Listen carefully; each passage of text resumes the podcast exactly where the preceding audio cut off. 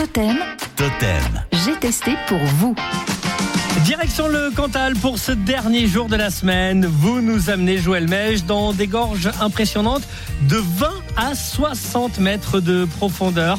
Creusées par l'eau au fil des siècles dans des brèches volcaniques, les gorges de la Jordan se visitent grâce à un sentier aménagé par la Cabas et la communauté d'agglomération du bassin d'Aurillac et les communes de Lasselle et de Saint-Cirque de Jordan. Entrée des gorges. C'est là où j'ai rendez-vous avec le maire de la commune de Saint-Cirque-de-Jordan, Philippe Morse. Alors l'idée d'aménager les gorges est née d'une discussion que j'ai eue avec mon collègue de la Selle à l'époque, Xavier Dalagnol. On a fait faire une étude géologique bien entendu, on a demandé à pas mal de spécialistes. L'idée nous est venue en 2005, on a ouvert en 2006, donc c'est allé assez vite. La moyenne de fréquentation c'est 25 000 visiteurs par an. Avec euh, au mois de juillet-août, ça, ça tourne à peu près entre, euh, entre 400 et 600 visiteurs par jour. Allez, c'est parti. On descend que marche. Alors sur tout le parcours, hein, ben, écoutez, vous avez des, petits bancs pour faire une petite pause hein, si besoin.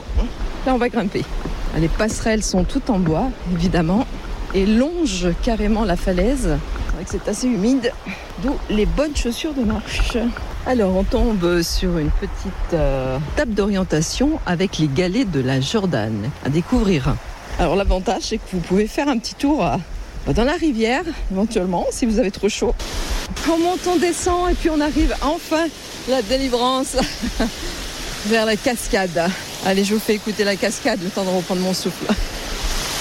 On croise du monde aussi. Hein. Bonjour. Bonjour. Moi, j'ai trouvé que les marches, elles étaient parfois un peu hautes. Ouais. Oui, oui, c'est- Hein et en montée, ça, ça fait travailler le cardio. Voilà, c'est ça.